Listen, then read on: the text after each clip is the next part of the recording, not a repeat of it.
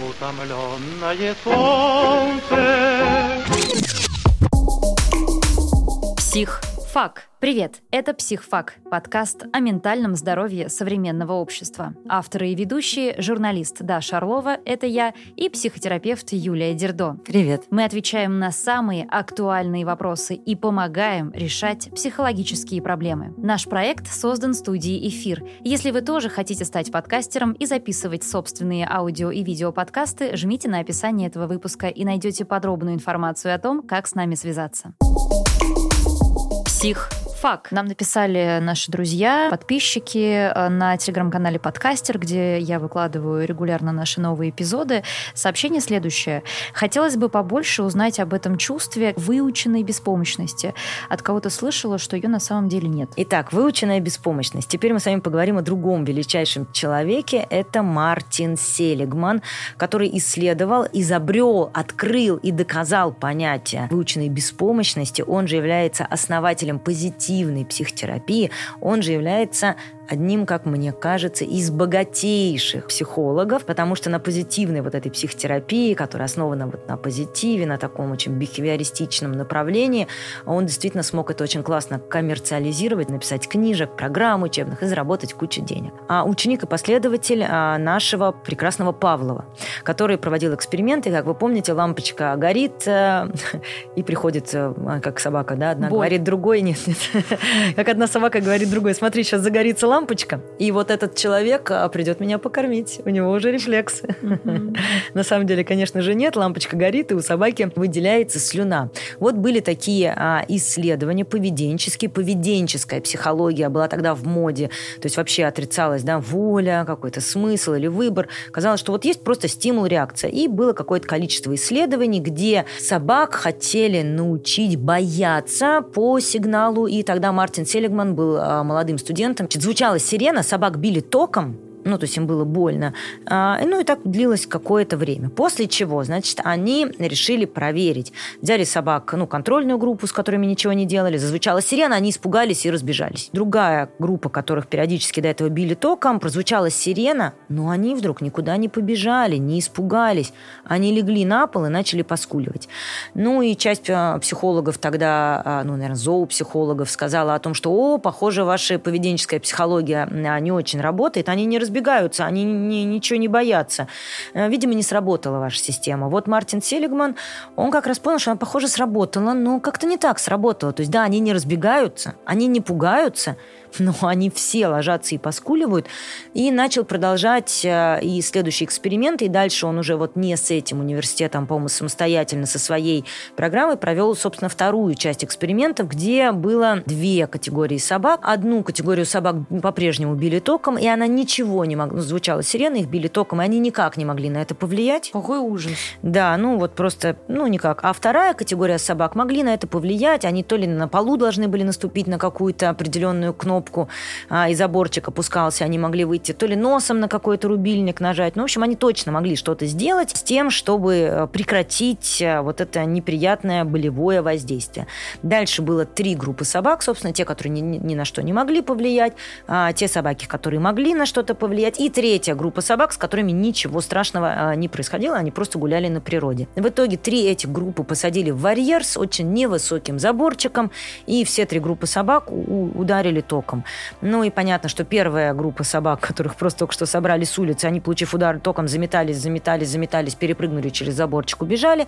Вторая группа собак, которых били током, искали возможность с этим что-то сделать, они тоже эту возможность нашли, перепрыгнули через заборчик, убежали. Ну а третья группа собак, которые привыкли к тому, что бьют их током, по-прежнему легла, поскуливала и просто терпела и ничего не сделала. Хотя этот заборчик был рядом, он был очень низкий, и вообще было очевидно, что вот ну, тут не надо много усилий, чтобы через этот заборчик перешагнуть. И тогда, конечно, начались выводы, появился термин вот об этой самой выученной беспомощности, о том, что когда у человека длительно закрепляется некая установка о том, что он ни на что не влияет, его действия не ведут ни к каким последствиям, то а, появляется вот этот синдром выученной беспомощности, склонность к депрессивному состоянию, к апатии, невозможность принимать никаких решений, нежелание принимать участие нигде, ощущение собственной незначительности, незначимости. С людьми было тоже какое-то количество интересных а, экспериментов, просто тогда этот термин появился, тогда эта теория зародилась, и в том числе Селигман, он основатель вот этой позитивной психологии, потому что он говорит, что ну, не столько важно, что с нами произошло даже, или какой опыт мы получили в прошлом, важно наше вот это убеждение в будущем, на что я могу влиять, где я могу приложить усилия. Очень важно знать, что ты можешь, очень важно верить, что ты можешь, да, и вот это та идеология, на которой мы росли.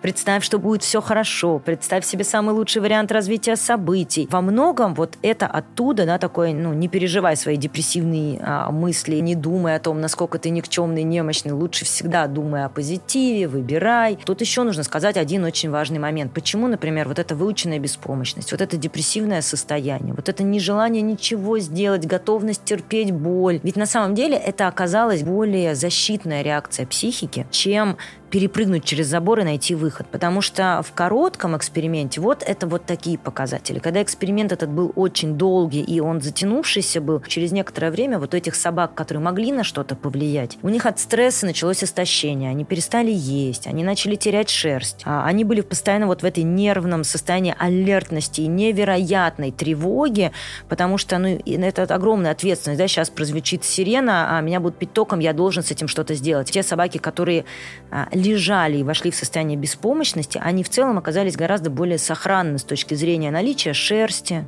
то есть, да, организм впадает в такую спячку. Да, ничего не могу делать, и я не буду с этим ничего делать. То есть это такая защита от тревоги. Так вот, следующее исследование уже с людьми проведено, оно было чуть позже. В 1976 году был проведен эксперимент в доме престарелых Арден Хаус штата Коннектикут. Вот, спасибо тебе большое. Да, хотелось бы здесь быть точными. Что происходило там? В общем, надо понять, что там дом престарелых – это такое очень элитное заведение, где, в общем, лежат достаточно обеспеченные люди, за которыми очень хорошо ухаживают. Это такое во многом многом пионер-лагерь для пожилых. Это не туда, как у нас э, часто сводят пожилых людей просто умирать. Собственно, взяли очень хороший, элитный, классный а, дом престарелых. Собрали туда две группы людей. Ну, точнее, взяли просто обычные вот две группы и разделили их. По-моему, там был первый этаж и четвертый этаж участвовали в эксперименте.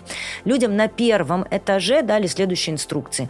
Мы очень о вас думаем, заботимся и стараемся сделать все, чтобы ваше времяпрепровождение здесь было как можно более классным и э, замечательным. И поэтому, значит, у вас будет разнообразная пища. В понедельник будет запеканка, во вторник яичницу, в четверг, э, не знаю, блинчики. Вот здесь у вас будет прогулка, по вторникам танцы во дворе, по четвергам прослушивание музыки и так далее. Вот им дали вот такие инструкции. А людям, живущим на четвертом этаже, предложили все то же самое, но с условием того, что они могут выбирать. Им сказали, друзья, мы сделаем все, чтобы вам здесь нравилось, поэтому вы можете выбрать, что бы вы хотели есть в понедельник, во вторник, в среду.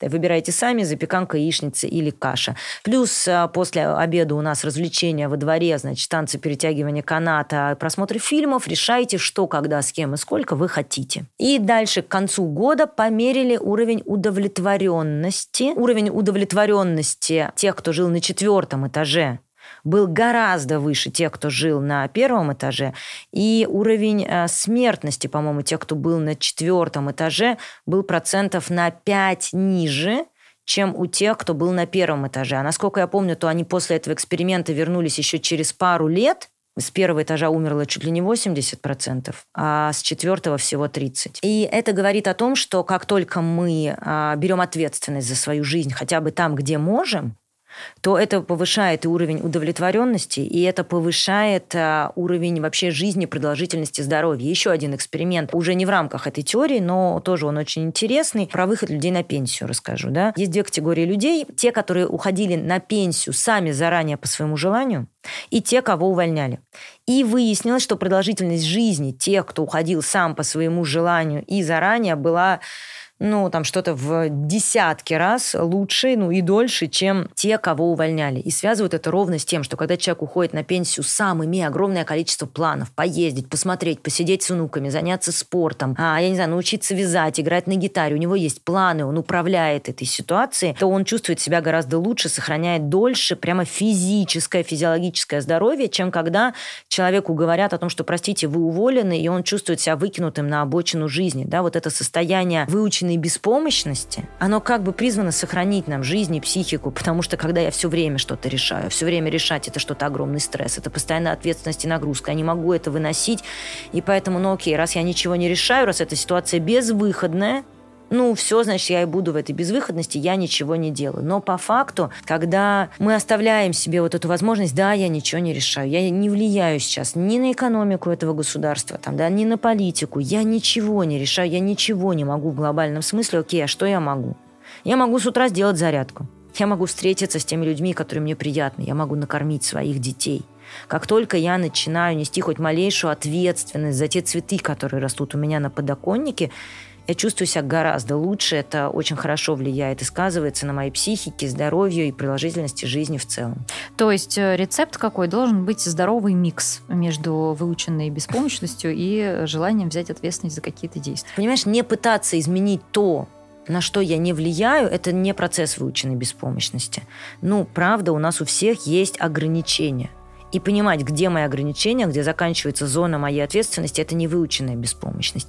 Выученная беспомощность – это некое состояние, в которое мы попадаем вот, да, из-за нашей травмированности или травматичности, и трактуется оно как «я ни на что в своей жизни не влияю». Моя жизнь бессмысленна, а кошмарна и случается сама по себе, а я слишком ничтожный и маленький, чтобы хоть на что-то повлиять. Вот если вы на этих мыслях себя ловите – то скажите себе, да, я не влияю на все происходящее в моей жизни, но на что я влияю?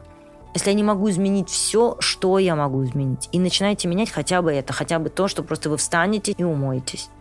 Просто сделайте себе какую-то прическу. Вы просто повлияете на то, а, во что вы оденетесь сегодня. Угу. И вот так, шаг за шагом, мы возвращаем себя и к тому, чтобы влиять на то, что находится ну, в пределах нашей ответственности. Психфак. Вы слушали очередной эпизод подкаста «Психфак». Подписывайтесь на нас, ставьте оценки и оставляйте отзывы. Это важно для того, чтобы проект развивался. Услышимся.